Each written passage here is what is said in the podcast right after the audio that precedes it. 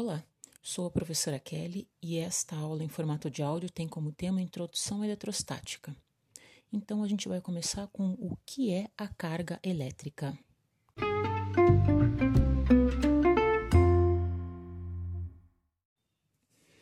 A carga elétrica é a menor quantidade de carga encontrada na natureza e seu módulo é conhecido como carga elementar. Esse valor é de 1,6 vezes 10 a menos 19 coulombs, que é a unidade de carga elétrica ou de quantidade de carga no sistema internacional.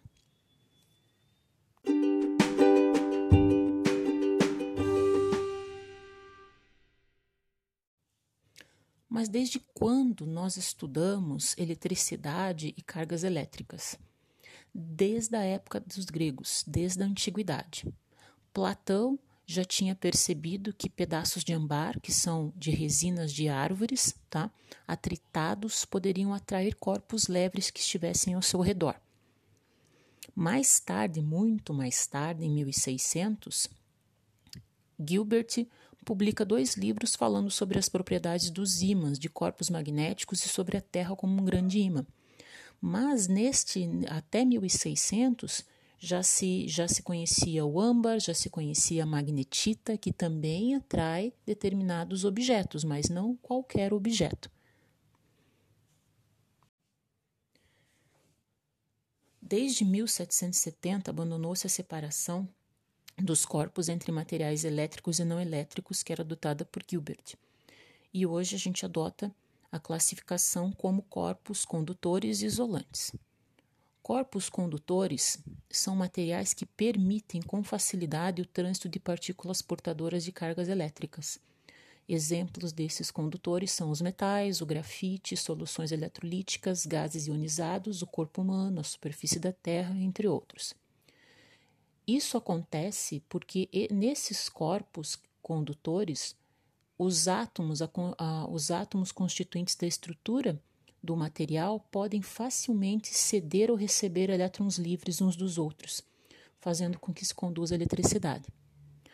O que são os isolantes? Os isolantes são os materiais que não permitem esse trânsito de partículas portadoras de cargas elétricas com facilidade. Daí a gente tem, como exemplo, o ar seco, a água pura, o vidro, o plástico, a seda, a lã, o enxofre, a parafina, a madeira, a cortiça, a borracha.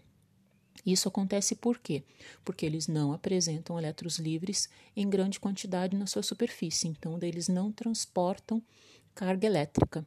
Mas existem condições específicas que você pode transformar materiais isolantes ou dielétricos, é outro nome para isolantes, tá? Em materiais que podem atrair ou repelir outros objetos, mas são condições específicas. Quando foi descoberto o elétron? O elétron foi descoberto em 1897 por Joseph John Thomson. Ele estava fazendo estudos sobre raios catódicos, ele estava interessado nesse tipo de radiação e idealizou um tubo de, de raios catódicos para fazer esse estudo. O que, que ele percebeu nesses estudos? Então, ele foi realizando experimentos desde 1897 e nesses experimentos ele concluiu que esses raios catódicos eram formados por partículas que possuem carga negativa. E daí, tempos mais tarde, ele provou que esses raios eram desviados quando se aplicava um campo elétrico. E assim, essas partículas que eram desviadas por esse campo elétrico foram chamadas de elétron, por causa de toda aquela história já que a gente tem com o âmbar, com a magnetita e tudo, né? Por causa das propriedades dessa partícula.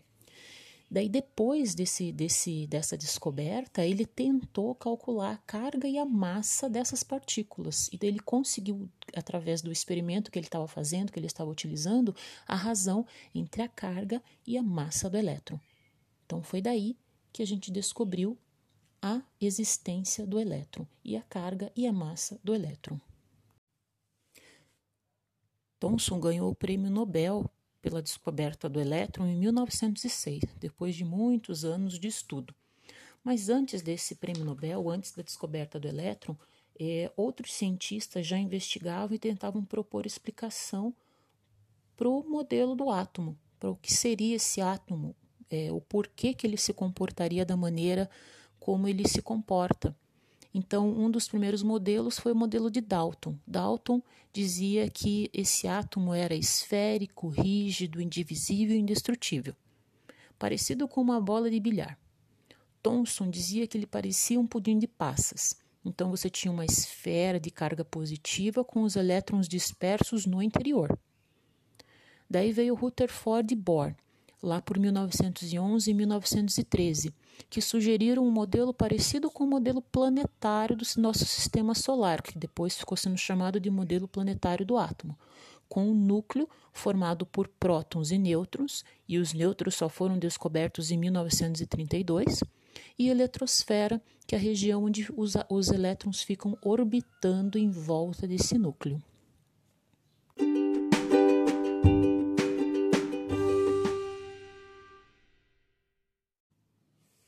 Então, quais são as propriedades da carga elétrica? São partículas que podem atrair ou repelir outras partículas, então elas, elas possuem cargas positivas ou negativas.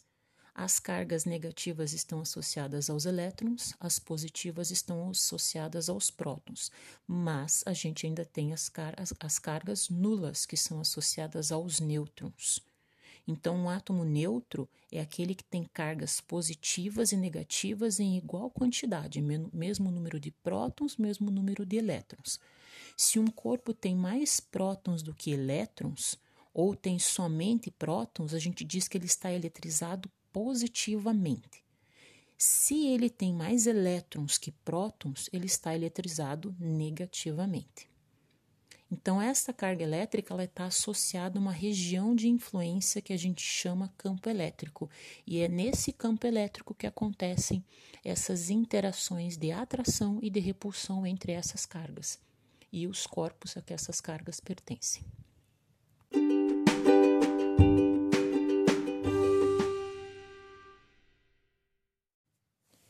Como todos os corpos são constituídos por átomos, e esses átomos têm uma estrutura com prótons, nêutrons, elétrons, eles vão sofrer processos de eletrização. Processos de eletrização por atrito, por contato e por indução. O que, que é um processo de, de eletrização por atrito? É quando dois corpos são atritados e a transferência de elétrons de um corpo para o outro. Aquele que perde elétrons apresenta um excesso de prótons, então ele fica eletrizado positivamente. E aquele que ganha elétrons fica eletrizado negativamente, pois está com excesso de elétrons. Então, de uma maneira geral, a gente pode dizer que um objeto em um estado normal não eletrizado possui um número de prótons igual ao número de elétrons. Se esse objeto perder elétrons, ele vai ficar com excesso de prótons, e isso isto é, ele vai se apresentar eletricamente positivo. Se ele receber elétrons, ele vai possuir um excesso dessas partículas e se apresentará eletrizado negativamente. Charles François Dufay foi o primeiro a afirmar em 1733 que há dois tipos de eletricidade, a positiva e a negativa, e dele separou os corpos eletrizados nesses dois grupos distintos e daí ele apresentou uma sequência chamada de série triboelétrica. Tribo vem do grego e significa atrito. Então, ele, essa série ela indica os tipos de, de eletrização obtidos por atrito. Então, através dela, você pode descobrir qual dos corpos ganha ou perde elétrons durante a eletrização por atrito. Então, nós temos tabelas de séries triboelétricas que mostram vários tipos de materiais e a maneira como eles vão perder ou ganhar elétron. Quem vai perder e quem vai ganhar elétron quando um material é atritado com o outro. Na eletrização por contato, a gente vai ter dois corpos e um deles tem que estar eletrizado, positivamente ou negativamente. O que você vai fazer nesse processo é aproximar esses dois corpos e colocá-los em contato, encostar um no outro. E quando você faz isso, há transferência de carga elétrica.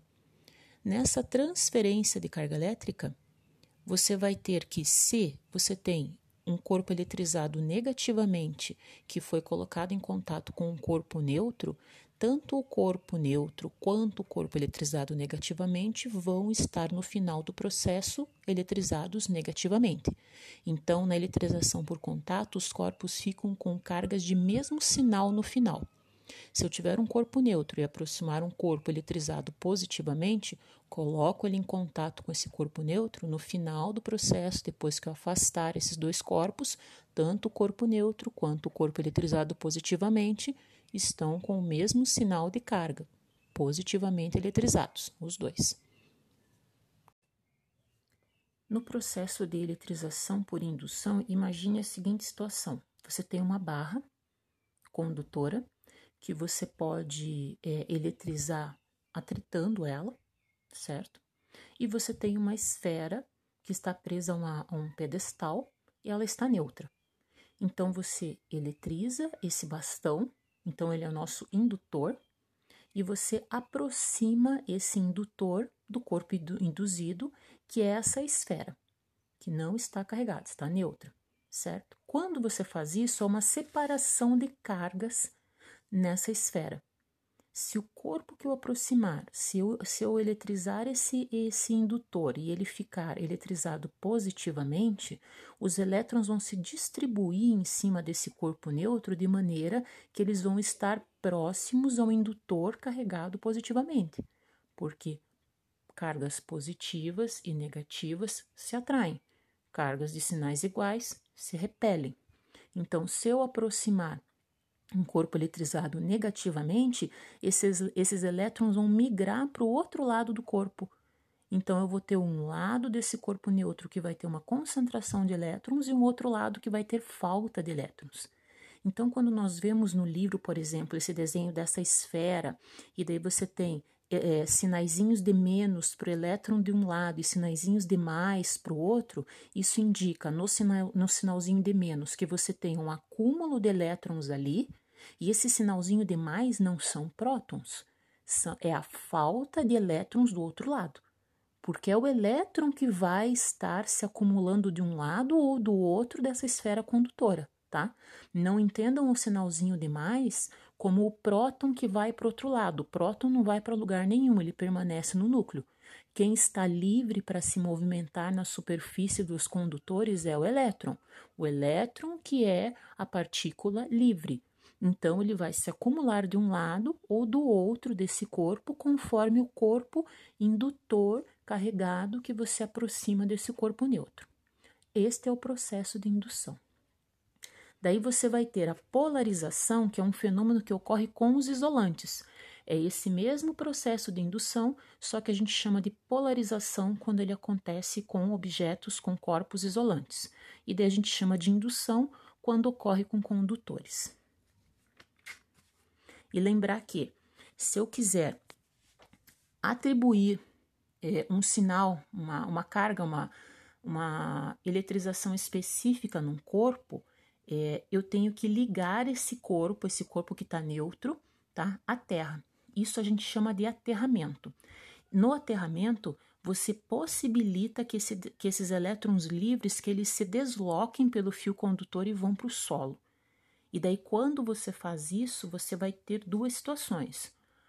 Ou o meu indutor é um indutor carregado eletricamente é, positivo, e daí você vai ter uma falta de uma falta de elétrons na extremidade oposta do corpo, e daí você vai ter elétrons do solo vindo para esse corpo e carregando esse corpo negativamente ou você vai ter o indutor carregado negativamente e você vai ter esse, um excesso de elétrons na outra extremidade do corpo, dessa esfera, e daí você vai ter a migração desses elétrons para o solo.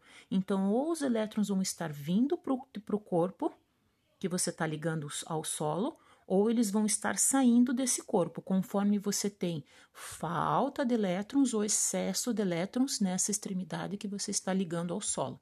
É assim que funciona o aterramento, certo? Daí, no processo de indução, quando você faz o aterramento, no final você vai ter sempre o corpo com uma carga, o corpo que, que estava inicialmente neutro e depois foi aterrado, tá? Com uma carga de sinal contrário ao indutor. Então, se o indutor é negativo, depois que eu liguei esse corpo neutro, que, que teve esse primeiro processo de indução, fiz o aterramento nele, ele vai estar, ele vai estar positivamente, vai estar eletrizado positivamente no final. Se o meu indutor for estiver eletrizado positivamente, fiz o aterramento, no final o meu corpo neutro vai estar eletrizado negativamente, sempre com o sinal contrário do meu indutor.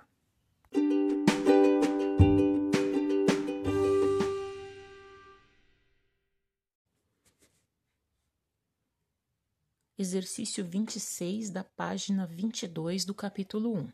Ele diz que um detector eletrostático mais simples do que um eletroscópio é um pêndulo eletrostático. Ele consiste de uma pequena esfera leve e condutora, suspensa por um fio isolante, ambos presos a uma haste fixa a um suporte. Se a esfera do pêndulo estiver neutra, será atraída ao se aproximar dela um corpo eletrizado. Então, a situação que a gente viu ali de indução eletromagnética. A presença do corpo eletrizado polariza eletricamente a esfera por indução, surgindo uma força de atração entre as cargas opostas que estão mais próximas. Descreva todas as situações que podem ocorrer com a esfera do pêndulo se ela já estiver eletrizada e dela for aproximado um corpo igualmente eletrizado, conforme o esquema que foi dado. Então, foi dado um esquema ali da haste com uma esfera de metal na ponta e daí um bastão ali eletrizado, certo? Então, quais são as, as, as situações? Você vai fazer desenhos, vai fazer o desenho de uma haste onde essa esfera vai estar carregada negativamente. E daí você vai colocar as duas situações para quando ela estiver eletrizada negativamente. Quando você aproximar um corpo eletrizado positivamente, o que, que vai acontecer com ela? Quando você aproximar um corpo eletrizado negativamente, o que, que vai acontecer com ela? Daí vai fazer outro desenho a haste de novo a esfera de metal, só que agora essa esfera de metal vai estar eletrizada positivamente. Então, aproxima um bastão que está eletrizado positivamente, o que, que vai acontecer? Aproxima um bastão eletrizado negativamente, o que, que vai acontecer? O que, que nós vimos? Que nesses processos de indução, quando eu aproximo é, objetos que têm o mesmo sinal de carga, eles se repelem, e quando eu aproximo os ob objetos que têm sinais de carga contrária, eles se atraem. É isso que você vai desenhar, que vai haver atração ou repulsão, dependendo do sinal da carga em cada uma das situações. Então, são quatro situações que vocês vão estar desenhando neste exercício, certo?